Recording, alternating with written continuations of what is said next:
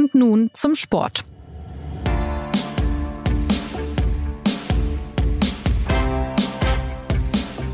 Wer sich dieser Tage auf dem sogenannten Transfermarkt des Fußballs umschaut, stößt auf klingende Namen.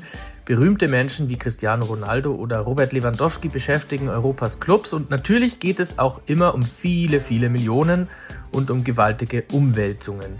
Wer wen holt, wer wie viel kostet und wer erst einmal nicht wechseln darf, das ist täglich der einschlägigen Tagespresse zu entnehmen. Und weil auch wir bei und nun zum Sport ein Wörtchen mitreden wollen, geht es heute um den aktuellen Stand der Geschäftemacherei in Europas Fußball. Ich bin Jonas Beckenkamp. Meine Gäste sind diesmal die Fußballdeuter Christoph Kneer und Sebastian Fischer. Hallo, ihr zwei. Hallo. Hallo. Ja, und wir wollen gemeinsam uns auf eine kleine Tour durchs Wechselfenster des Sommers begeben, in dem auch der FC Bayern ja seine Mannschaft noch verändern dürfte. Christoph, wenn es um Transfers geht, gibt es ja immer viele Gerüchte und Geraune und Spekulationen. Was sind denn zum Beispiel in München gerade die großen Linien? Es kursieren ja, wie man so schön sagt, ein paar Namen. Also die eine große Linie ist natürlich verbunden mit dem Namen Robert Lewandowski, wo alle, wo alle dann tatsächlich abwarten, wie es mit ihm weitergeht. Sein Wunsch war ja eigentlich, dass er gar nicht mehr zum zu seinem individuellen Trainingsauftakt erscheinen muss. Aber ähm, das, diesen Wunsch konnten ihm die Bayern nicht erfüllen. Da gab es bisher noch keinen Transfer. Von Lewandowski wird eine ganze Menge in der Kaderarchitektur, wie man das so schön nennt, natürlich abhängen. Aber die große Linie, wenn du nach der fragst, ist, glaube ich, beim FC Bayern weniger taktisch bedingt. Da geht es ja nicht wie beim FC Barcelona darum, dass man da nach einer klassischen fußballerischen Stilschule kauft oder scoutet. Ich glaube, die große Linie hat im Moment zwei Punkte. Der eine Punkt ist das, was Oliver Kahn immer sagt, man will weiterhin in der Lage sein, die Champions League zu gewinnen. Das ist sozusagen die, die eine, die, der eine ganz banale Eckpunkt. Und äh, der andere ist schon auch der, dass man es der Öffentlichkeit ein bisschen, ja, ein bisschen zeigen will. Ein bisschen Trotz steckt da natürlich auch dahinter. Die Bayern haben so das Gefühl, man hat sie ein bisschen totgesagt zuletzt. Man hat allzu oft betont, dass ihnen ablösefreie Spieler flöten gehen. Und jetzt wollen sie es schon auch der Welt ein bisschen zeigen, dass es ihnen möglich wäre, Manet zu holen, Lewandowski zu halten, vielleicht noch die Licht dazu zu holen, dass der FC Bayern also nicht nur handlungsfähig ist, sondern sogar offensiv sein kann auf diesem Transfermarkt. Das ist schon der Hintergrund. Und ob ihnen das natürlich so gelingen wird, wird sich zeigen, zumal bei Lewandowski, glaube ich, zu hören, die Meinungen im Club auch so ein bisschen auseinandergehen. Ja, Sebastian, du hast ja auch schon als FC Bayern-Experte den ein oder anderen Transfer miterlebt. Wie schätzt du denn jetzt die Lage in München ein? Glaubst du, dass sich jetzt noch vieles verändern wird im Kader? Ja, Christoph hat es ja schon angesprochen. Da sind noch ein paar Bälle in der Luft. Ich weiß nicht, ob, ob irgendwer Transferfloskelzähler äh, heute, heute angestellt hat. Also da werden wir sicherlich ein paar Floskeln bedienen. Ich glaube, es wird sich noch sehr viel tun, um auf deine Frage direkt zu antworten. Aber es hat sich ja auch schon einiges getan. Also für die jahrelang offene Rechtsverteidigerposition ist von, von Amsterdam äh, Masraoui gekommen, fürs zentrale Mittelfeld auch aus Amsterdam Gravenberg.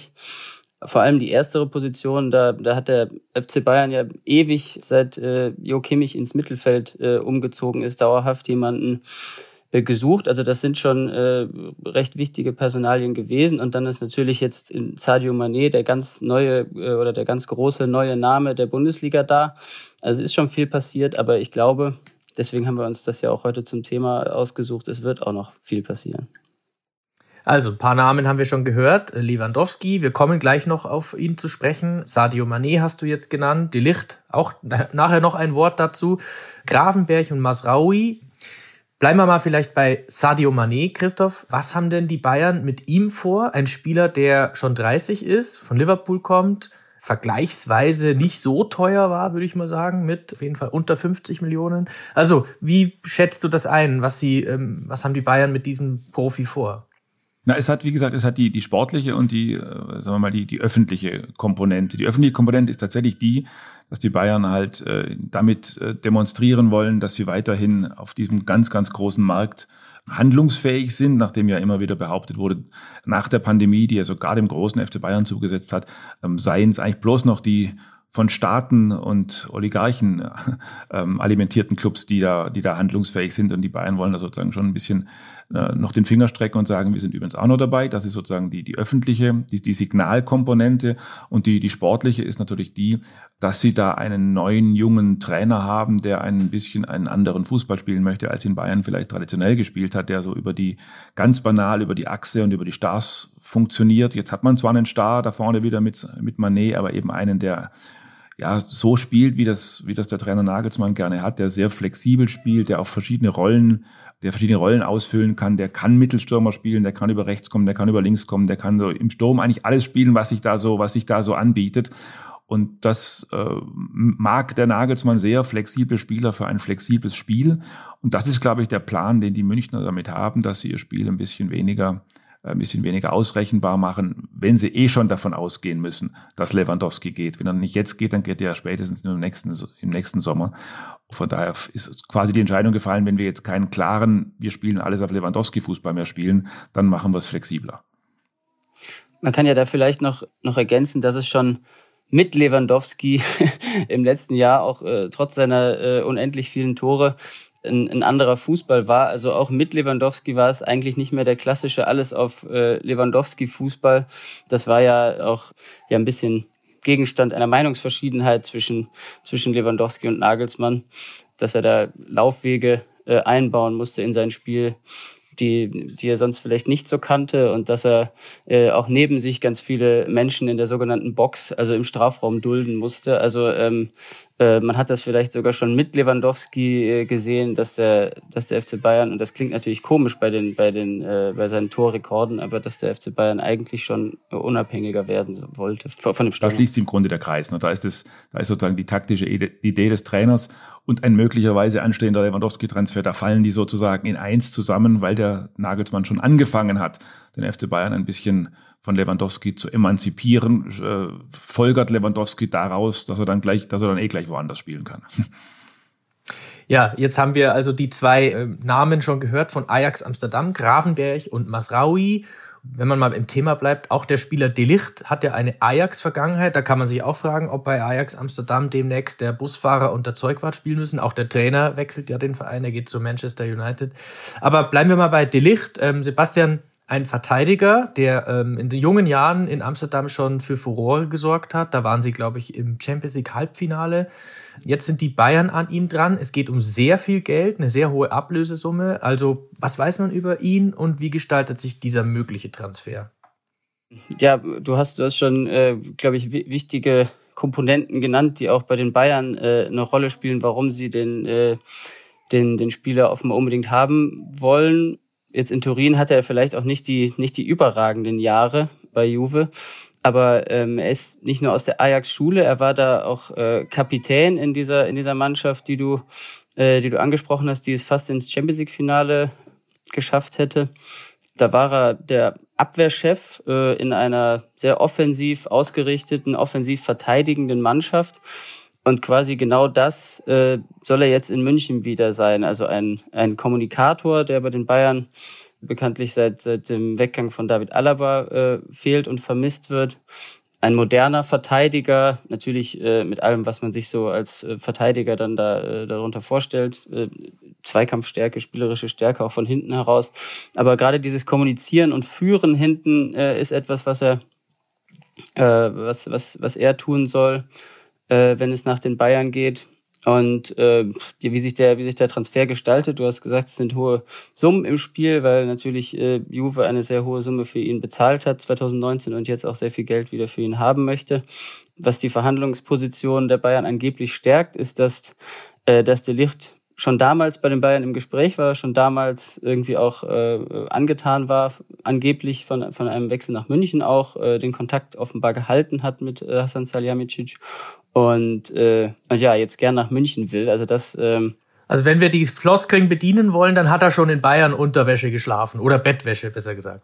Ich glaube, das, ich glaube, das wäre wäre wäre eine äh, eine, eine Eskalationsstufe zu viel. Äh, es, äh, es ist natürlich auch äh, jede, jede Information, die so, die so äh, auftaucht und äh, äh und irgendwie in der Presse, was hast du es eben gesagt, wir entnehmen den Gerücht, die, die Gerüchte der Tagespresse. Also alles, was so auftaucht, ist natürlich auch wiederum Verhandlungstaktik. Also es, es schadet den Bayern jetzt sicherlich auch nicht, dass überall steht, dass der Spieler unbedingt äh, nach Bayern äh, wechseln möchte aber ja, das ist, äh, man könnte es auch äh, jetzt in, ähm, wenn man sich die Konkurrenz betrachtet, äh, die es da aus England äh, gibt in, in, in diesem äh, Bieten um De Licht, könnte man auch sagen, es ist fast die einzige Chance, dass, äh, dass, äh, dass der Spieler unbedingt äh, nach München will, sonst, äh, sonst wäre es äh, ja wahrscheinlich ohnehin äh, kaum möglich, ihn äh, äh, jetzt rein, rein finanziell nur davon zu, äh, davon zu überzeugen, in die Bundesliga zu wechseln.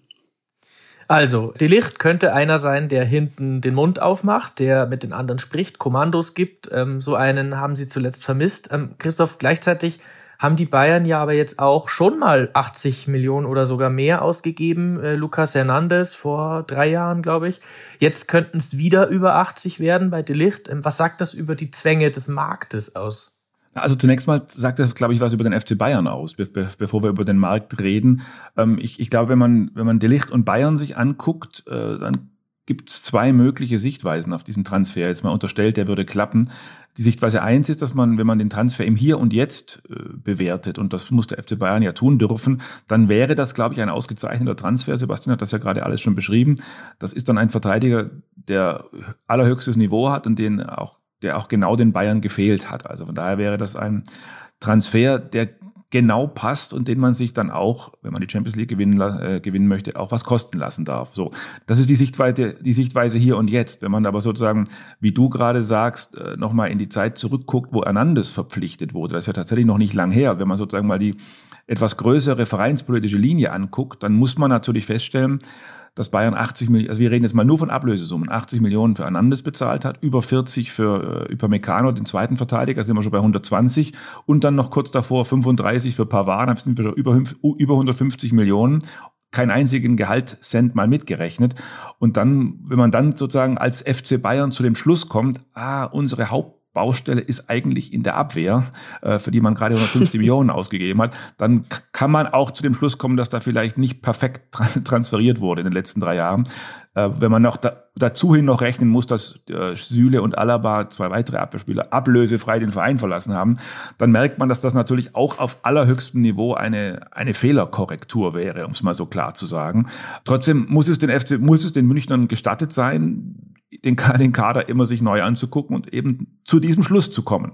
Äh, das wäre ein teurer Schluss und der teuer und diese, diese, der Preis, und das führt auf deine Frage nach dem Markt zurück, setzt sich eben nach so ein paar Marktregeln zusammen, die es halt selbst auf einem irren Markt noch gibt. Und eine Marktregel bedeutet eben, wenn ein Spieler länger als noch ein Jahr Vertrag hat, das ist bei der Licht der Fall, dann, lässt, dann lässt sich das der abgebende Verein was kosten.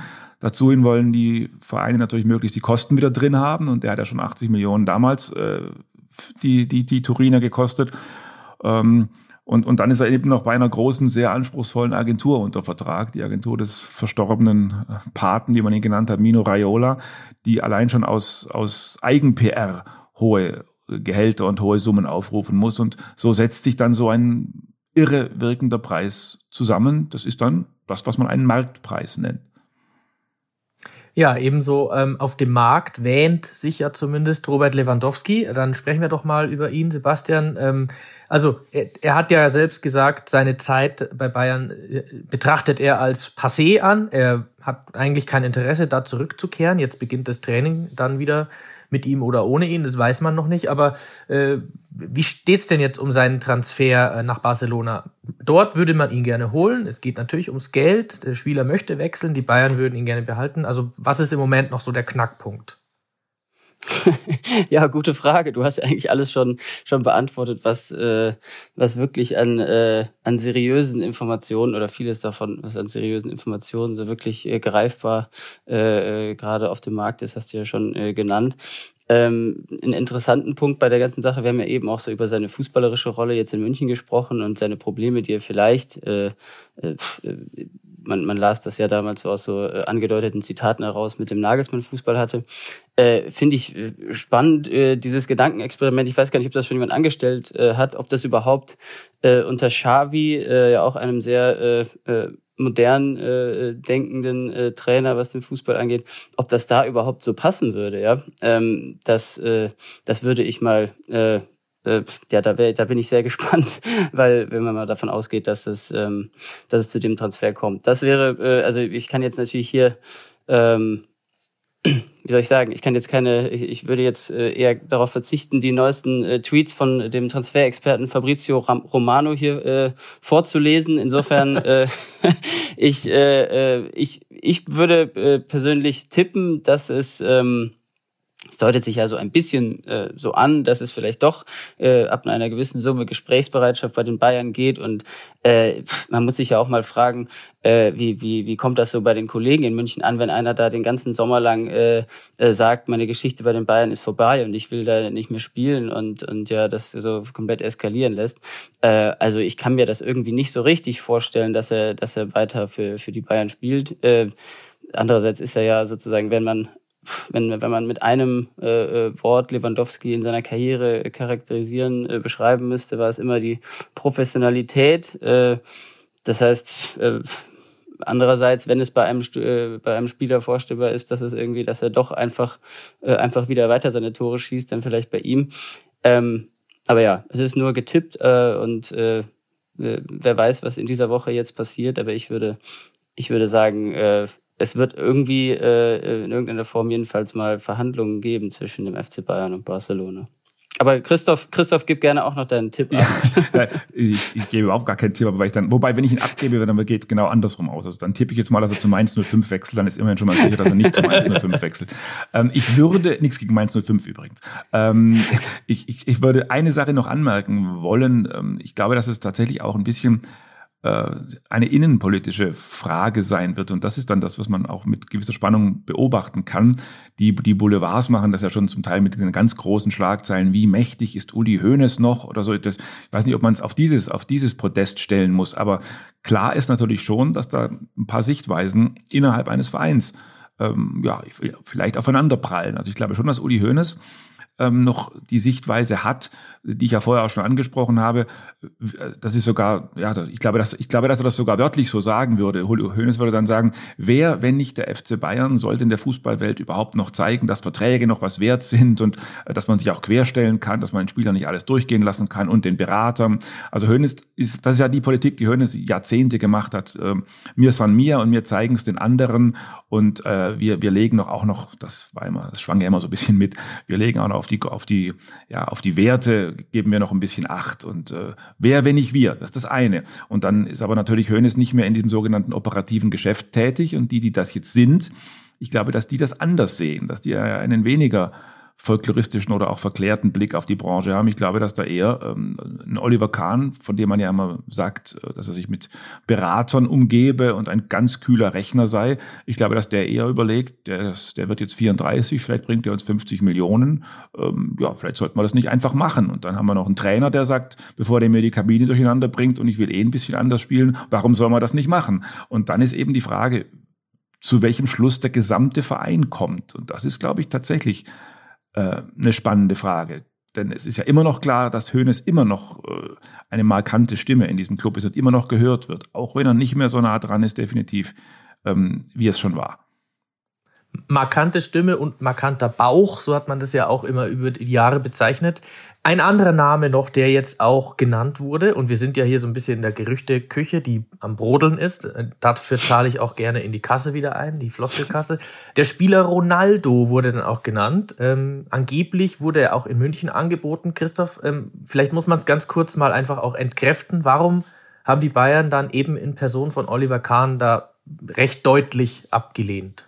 Naja, so ein Verein wie, wie Bayern muss sich dann natürlich immer überlegen, lässt man, lässt man Debatten laufen äh, und, oder, oder greift man irgendwann ein? In dem Fall haben sie sich offenbar entschieden einzugreifen. Also ich glaube, es insofern aufklären zu können, wenn man das richtig hört, und ich glaube, dass das in dem Fall auch die richtige Sichtweise ist, dann war da der Weg eher andersrum. Dann haben nicht die Bayern den 37-jährigen äh, Ronaldo angefragt, sondern hat da sozusagen der, der Berater von Ronaldo, der ja auch einer dieser berühmten, umstrittenen, äh, schillernden Figuren ist, ähm, eher andersrum mal angefragt oder mal gesagt, übrigens, Cristiano wäre übrigens auf dem Markt. Und ähm, ich, ich, das, das, das, da geht es dann tatsächlich um Politik und um Zeichensetzung. Ich glaube, der, der Berater will dann zeigen, äh, will dem Markt zeigen, Cristiano ist zu haben.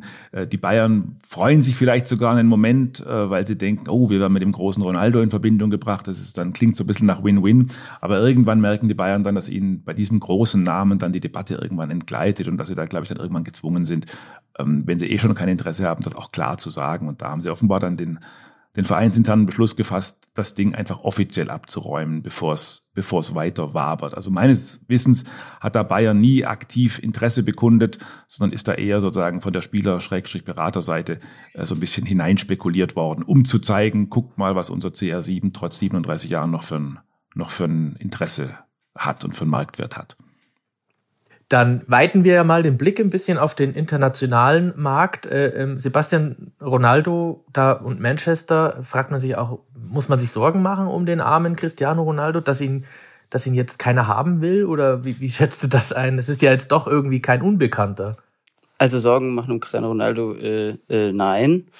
Niemals. Ähm, aber äh, ja, rein fußballerisch betrachtet ist es halt so, äh, dass er zu keiner äh, Mannschaft passt, die nicht äh, bereit ist, für ihn äh, komplett den Fußball umzustellen und auf ihn zuzuschneiden und äh, mit einem äh, Stürmer vorne drin zu spielen, der jetzt nicht äh, so viel äh, Lust hat. Er könnte es wahrscheinlich, äh, ob seiner Fitness äh, zwar noch, aber der nicht so viel äh, Lust hat, da äh, die die berühmte Arbeit gegen den Ball zu verrichten. Also äh, wenn wenn wenn hier in, in München schon ähm, schon da mit Lewandowski entsprechende taktische Debatten äh, geführt worden sind, offenbar, dann wäre es witzig gewesen, wie das mit Cristiano Ronaldo äh, äh, gewesen wäre. Da gab es ja äh, äh, letzte Saison diese die äh, witzige Konstellation mit dem äh, mit dem mit dem Pressing äh, Pressing Papst äh, äh, Ralf Rangnick und äh, und Cristiano Ronaldo im Sturm. Also äh, das äh, das ja, das muss sich natürlich jede jede äh, äh von den ein paar äh, von, von den wohlhabenden Mannschaften äh, oder Vereinen, die es da in Europa gibt, die überhaupt in Frage kommen, sehr gut überlegen, ob sie da äh, äh, ihre Kabine und ihr Spiel und äh, alles auf Cristiano Ronaldo ausrichten. Deswegen, wo er dann wohl landen wird, äh, angeblich ist aber ja auch, ähm, auch wenn er äh, offenbar mit Manchester United äh, abgeschlossen zu haben scheint, weil die nicht in der Champions League spielen und das ist ja sozusagen seine Liga. Ähm, äh, Manchester United wohl immer noch die Hoffnung, dass er, dass er einfach dort bleibt. Jedenfalls hat, glaube ich, äh, jetzt aktuell äh, Erik Ten Haag, der neue Trainer, gesagt, dass er, äh, dass er nicht zum Verkauf stehe. Also schauen wir mal. Ja, also Ronaldo ein großer Name. Dann gibt es in England ja tatsächlich noch weitere. Ähm, Thomas Tuchel hat man jetzt gehört, äh, bekommt Verstärkung durch Raheem Sterling von Manchester City. Auch der Name Harry Kane macht da gerade die Runde. Auch da ist der FC Bayern, wird zumindest mal genannt. Ich glaube von den Kollegen beim Kicker. Ähm, und äh, Jesus wechselt den Verein. Also, Christoph, Jesus, der Spieler Gabriel Jesus von City zu Arsenal gewechselt. Ja, wenn man diesen Namen hört, warum ist denn die Premier League da weiterhin so himmlisch weit vorne dabei bei den großen Transfers? Ja, das, was, das, ist, das hat, glaube ich, weniger, weniger Glaubensgründe, sondern das, das, das, das, hat leider, das hat leider rein finanzielle Gründe, wie man inzwischen weiß. Das sind diese wirklich, äh, das sind, das sind, äh, ja, das sind diese Fernsehverträge, wo man eher vom Glauben abfällt, wenn man die, wenn man, wenn man die, wenn man sich die, die, die Summen anschaut. Ähm, natürlich ist die englische Premier League nach wie vor weit voraus. Man sieht das auch jetzt an dem Aufsteiger Nottingham Forest, da wurde heute schon, nachdem gestern der Bayern-Spieler Omar Richards hingewechselt ist, gab es da heute schon wieder einen Transfer, einen Rechtsverteidiger für 10 Millionen. Also da hat einfach ein Aufsteiger mal eben 50 Millionen bisher ausgegeben. Wenn man das mit Werder Bremen und Schalke 04 äh, vergleicht, da merkt man, was für ein irrer Unterschied ähm, da besteht. Was ich aber an diesem englischen Markt im Moment interessant äh, finde, bisher gab es ja immer dieses ja, diese, diese, diese heilige Tradition in England, dass die Engländer ihre, ihre Transfers ganz, ganz spät machen. Also das Transferfenster ist ja bis Ende August geöffnet und tatsächlich haben sich englische Teams so auf 20. August immer ihren Wecker gestellt, sind dann aufgestanden und haben dann mit ihren Riesensummen einfach ein paar super Transfers gemacht. und dann mit natürlich auch ganz Europa in, äh, ins, ins Unglück oder gestürzt, weil dann viele Bundesligisten zum Beispiel ihre Spieler erst am 25. verloren haben, am 25. August. Man konnte dann ja eigentlich nicht mehr Nein sagen bei diesen Summen, die einem dann, die einem dann überreicht werden aus England. Gleichzeitig hatte man bloß noch ein paar Tage Zeit, um gute Nachfolger zu finden. Also das war schon für den Rest von Europa war dieses englische Transferverhalten oft ein Problem. Im Moment fällt auf, dass die Engländer ein bisschen früher dran sind, ähm, als sie das all die Jahre gewesen sind. Woran das liegt, ist, äh, kann man nicht so ganz genau sagen. Ich habe da zuletzt auch ein bisschen mit, mich mit den einen oder anderen Experten darüber ausgetauscht. Ähm, die, die, die Meinung war, dass, das, dass vielleicht einfach diese englischen Clubs inzwischen eben doch auch europäisiert werden. Also dass da, dass da einfach europäische Sportdirektoren, europäische Trainer ähm, inzwischen tätig sind aus anderen so Sozialisierungen heraus. Auch die Investoren aus Amerika sagen vielleicht, äh, müssen wir denn unbedingt bis zum 28. August warten. Von daher ist auffällig, dass da ein bisschen Bewegung drin ist in England, mehr als äh, das aus den anderen Jahren bekannt ist. Trotzdem darf man sich darauf einstellen, dass die Tage 29. August bis 31. August wieder turbulent werden. Es gibt ja in England so richtige Fernsehshows, wo dann sozusagen drei Tage lang äh, nur über Transfer berichtet wird. Das, das ist richtig heilig dort. Und deswegen sollte man nicht davon ausgehen, dass das jetzt abgeschafft ist. Da wird es wild werden. Aber es gibt, finde ich, schon mehr, äh, mehr klare Transferbotschaften aus England, als es sonst äh, Mitte Juli gegeben hat der sogenannte Deadline Day ist es dann. Da sind wir immer ganz froh, wenn der äh, vorüber ist, gell, Sebastian? Weil dann ist es wieder ein bisschen ruhiger. Nein, wir freuen uns ja, wenn was los ist. Jetzt haben wir gehört, was England äh, in Sachen Transfers so treibt. Da frage ich mich jetzt zum Schluss noch, was bedeutet das denn eigentlich für die Bundesliga? Also äh, welche Kategorie Spieler bleibt denn dann eigentlich noch übrig? Also ich habe, wir haben es gehört, Stuttgart hat einen Kolumbianer geholt, Frankfurt einen gewissen Mario Götze, Dortmund Sebastian Haller und viele andere Spieler. Ähm, Sebastian, wie beobachtest du das, was sich in der Bundesliga dann noch tut? Denn die ganz dicken Transfers, die finden ja offenbar anderswo statt. Ja, zwei Beispiele hast du gesagt. Also die niederländische Liga ist auch so äh, steht dann in der Nahrungskette eben dahinter und äh, die müssen sich jetzt wieder irgendwie äh, jemanden suchen, wo, wo sie die Spieler wegkaufen können. Äh, ansonsten äh, finde ich, haben das ja ähm, einige Bundesligisten äh, bislang äh, so aus äh, sportlicher Sicht ganz gut gemacht. Leverkusen zum Beispiel hat bislang ähm, alle hochkarätigen Spieler halten können und so. Also ähm, auch wenn die äh, Marktposition entsprechend schwierig ist, wie Christoph es ja eben erklärt hat, macht die Bundesliga da bislang, würde ich jetzt einfach mal sagen, gar nicht so eine schlechte Figur. Auch, auch Frankfurt, die mussten ja quasi äh, so ein bisschen äh, plötzlich und unverhofft einen Champions League-Kader zusammenstellen. Ja, ist natürlich jetzt wahrscheinlich ein bisschen gewagt, da auch äh, äh, äh Prognosen abzugeben, wie es ihnen gelungen ist. Aber ich finde es äh, sozusagen die, diese, diese Nischen, wie dann eben niederländische Liga, suchen sich einige Clubs da gar nicht so ungeschickt. Ja, und ich glaube, dass in dieser Saison speziell eine neue Nische dazukommt. Bisher hat man die Nischen ja entweder, äh, wie Sebastian gerade sagt, so ein bisschen geografisch definiert. Niederlande oder mal zeitlang Österreich, Schweiz war eine sehr beliebte Nische. Das war die eine. Dann gab es die Nische, die ja eigentlich immer noch gilt, dass man sozusagen für einen jungen Spieler eine Fantasie entwickelt, irgendeinen 19-Jährigen verpflichtet und darauf hofft, dass der sofort einschlägt und dann, wenn er 22 ist, äh, mit einer riesen Wertsteigerung verkauft werden kann. In dem Jahr gibt es aber eine neue Nische und zwar es gibt tatsächlich noch, es gab noch niemals so viel ablösefreie Spieler auf dem Markt wie, wie in diesem Sommer. Hängt natürlich ganz klar mit der Pandemie zusammen. Viele Vereine konnten einfach Spielerverträge nicht verlängern, weil, sie ja selber unter den mangelnden Zuschauern gelitten haben. Und so kommt es, dass deutlich mehr Spieler jetzt äh, einen auslaufenden Vertrag haben. Und das ist ja in der Bundesliga auch schon erkennbar, gerade Eintracht Frankfurt. Die haben sich aus Frankreich zum Beispiel ein, zwei Spieler gesichert, die einfach ablösefrei waren. Oder da ist der, der SC Freiburg holt sich äh, Matthias Ginter, der ablösefrei ist. Also da in, in diesem Markt das könnte ja auch eine einmalige Situation sein aufgrund von Corona. Ich glaube nicht, dass es nochmal so viele ablösefreie Spieler auf dem Markt geben wird. Aber das ist natürlich eine, eine, ein Wühltisch, äh, in, in dem die Bundesliga jetzt relativ lustvoll äh, herumwühlt im Moment gerade. Da ist auch nicht alles gut, was man da findet. Aber das ist zumindest eine, das ist jetzt zumindest mal ein neuer, ähm, ein neues Eck auf dem Transfermarkt, in dem man bisher noch nicht so stöbern konnte.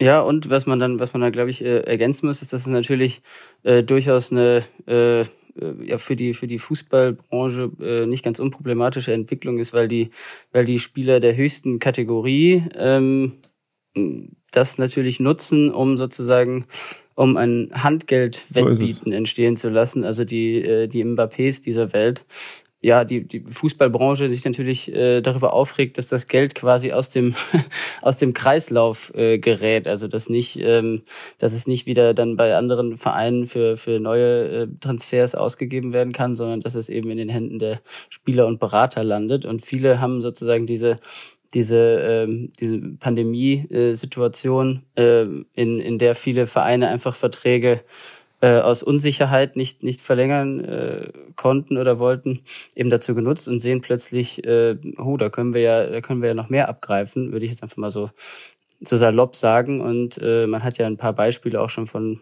also auch mit, mit, mit Alaba oder so, von äh, prominenten äh, ablösefreien äh, Wechseln äh, aus der Bundesliga heraus oder innerhalb der Bundesliga gesehen. Das ist ja auch das, was im Übrigen, wenn man mit so Beratern oder, oder auch mit, mit, mit, mit mit äh, Sportmanagern in den Clubs spricht, also die sagen, es gibt in diesem Jahr, es gibt drei verschiedene Arten von ablösefrei. Also es gibt, es gibt die alleroberste Kategorie, das die, die Sebastian gerade angesprochen hat, mit Pogba und mit Dembele und mit all diesen Spielern. Für die ist, da ist ablösefrei quasi der neue 50 Millionen Transfer, weil, weil so diese Summen natürlich am Ende dann, auch wenn man es nicht glauben mag, zusammenkommen, wenn man sozusagen die Handgelder für die Spieler und für die Berater und sowas alles draufrechnet. Das ist sozusagen die, das edle ablösefrei, da können die Spieler sich leisten, die Clubs auszupokern.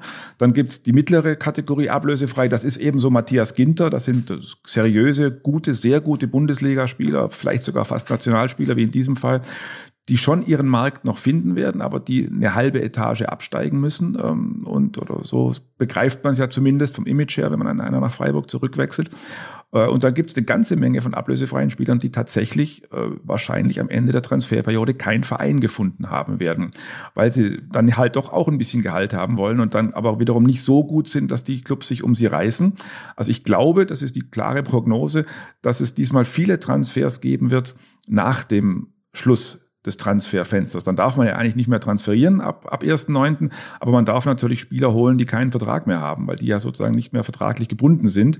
Und ich glaube, dass es diesmal im Herbst mehr Spieler denn je geben wird, die einfach keinen Vertrag haben und die dann einfach bei Bedarf, wenn Bremen, Köln, Stuttgart, Schalke, wer auch immer irgendwelche Verletzten oder irgendwelche Probleme hat, die dann äh, noch nachträglich schnell äh, und formlos äh, über die Theke gehen können.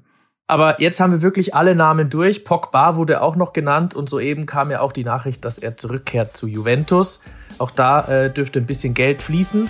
Ja, also soweit also unser Rundgang über die Shoppingmeile des europäischen Fußballs, wo noch lange nicht Geschäftsschluss ist. Wir haben es gehört, es geht ja noch mindestens bis Ende August. Und wenn es dann wieder losgeht mit den Ligen, dann wird einfach weiter transferiert und ganz bestimmt erleben wir dann noch die ein oder andere Überraschung. Soweit sage ich jetzt mal Danke an Christoph und Sebastian. Schön, dass ihr dabei wart. Ähm, und wenn sich in München oder anderswo in Deutschland Bahnbrechendes tut, dann können wir bestimmt von euch darüber was lesen. Da freue ich mich schon drauf. Und damit bleibt mir noch der Hinweis auf unser Feedback-Postfach unter podcast.sz.de sind wir zu erreichen. Schreiben Sie uns, wir freuen uns über Anregungen und Austausch. Und jetzt zurück in die angeschlossenen Funkhäuser. Bis zum nächsten Mal.